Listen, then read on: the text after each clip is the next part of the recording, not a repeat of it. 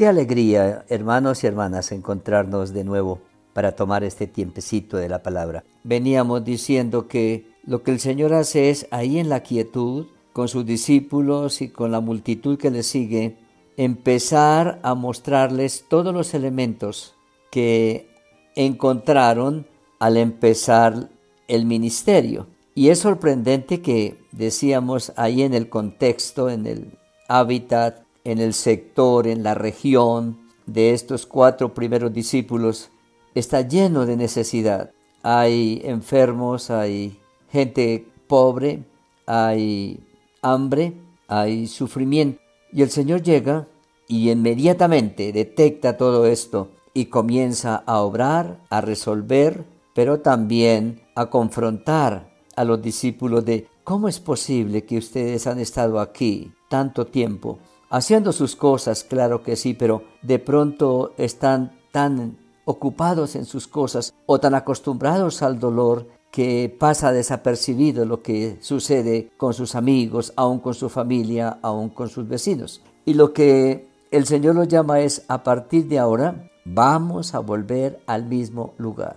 Vamos a, a retomar nuestras actividades, claro que sí. No las vamos a dejar de realizar, sino que mientras hacemos lo nuestro, vamos a tener conciencia de que Dios se interesa en lo nuestro, pero que Dios también se interesa en los demás a través de nosotros. Y en el día anterior estábamos hablando de, sobre todas las cosas, la profunda crisis espiritual, la necesidad de una experiencia real con el Señor, la seguridad de la salvación y la seguridad de la eternidad. Y en el versículo 3 nos recordaba eso, la pobreza espiritual, pero no tienen que quedarse pobres porque al conocer al Señor van a ser parte del reino de Dios y empieza a cambiar la vida en todas sus dimensiones. El siguiente versículo Jesús lo muestra para sacar y poner sobre la mesa de nuevo otra situación que detectó ahí en esa región, otra situación en la que él participó con los discípulos y que trataron de resolver. El versículo 4 dice, bienaventurados los que lloran. A veces las lágrimas y el dolor, el llanto, el sufrimiento se vuelve algo tan cotidiano. Todo mundo llora, todo mundo está con sus lágrimas, pero se vuelve como tan normal que nadie se preocupa por qué está llorando fulano. ¿Cuál es el motivo de sus lágrimas? ¿Qué lo hace llorar?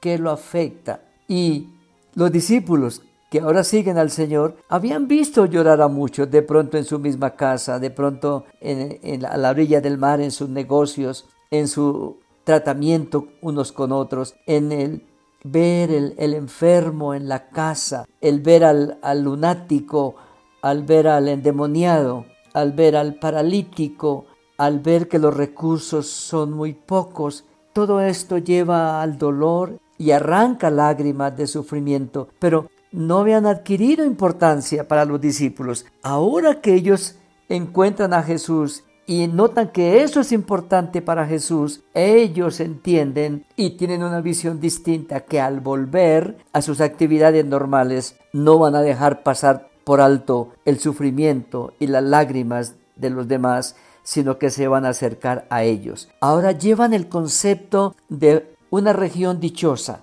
unas personas felices. ¿Por qué? Porque antes estaban sufriendo, antes estaban llorando, pero ahora serán bienaventurados los que lloran, porque ellos recibirán consolación. Dios el Señor viene con consuelo, con fortaleza, con palabra de esperanza, con una mano de apoyo y con una palabra de salud que sana la enfermedad, echa fuera al demonio, fortalece el corazón, anima la esperanza y cambia totalmente el estilo de vida de ese vecindario.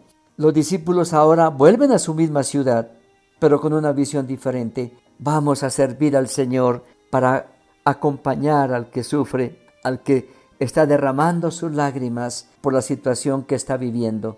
Hoy nosotros, como seguidores del Señor, como conocedores de Dios, como personas que estamos a la expectativa de volver a nuestra normalidad, a nuestra cotidianidad, no perdamos de vista que de pronto antes de este tiempo Vimos a muchos sufrir y llorar y padecer, pero no nos preocupamos tanto. Ahora al volver al mismo sitio el Señor nos reta con la necesidad de los demás, sus lágrimas y sus sufrimientos, y el Señor nos envía para decirles, ustedes son dichosos y bienaventurados, porque les traigo el mensaje de esperanza, les traigo la bendición de Dios a través de la presencia del Señor con nosotros y de su palabra que nos motiva y del Espíritu Santo que llena de fortaleza nuestros corazones. Así que preparémonos y que al volver volvamos con ese mensaje de bienaventuranza, de gozo, de alegría para aquellos que sufren y que están cerca de nosotros.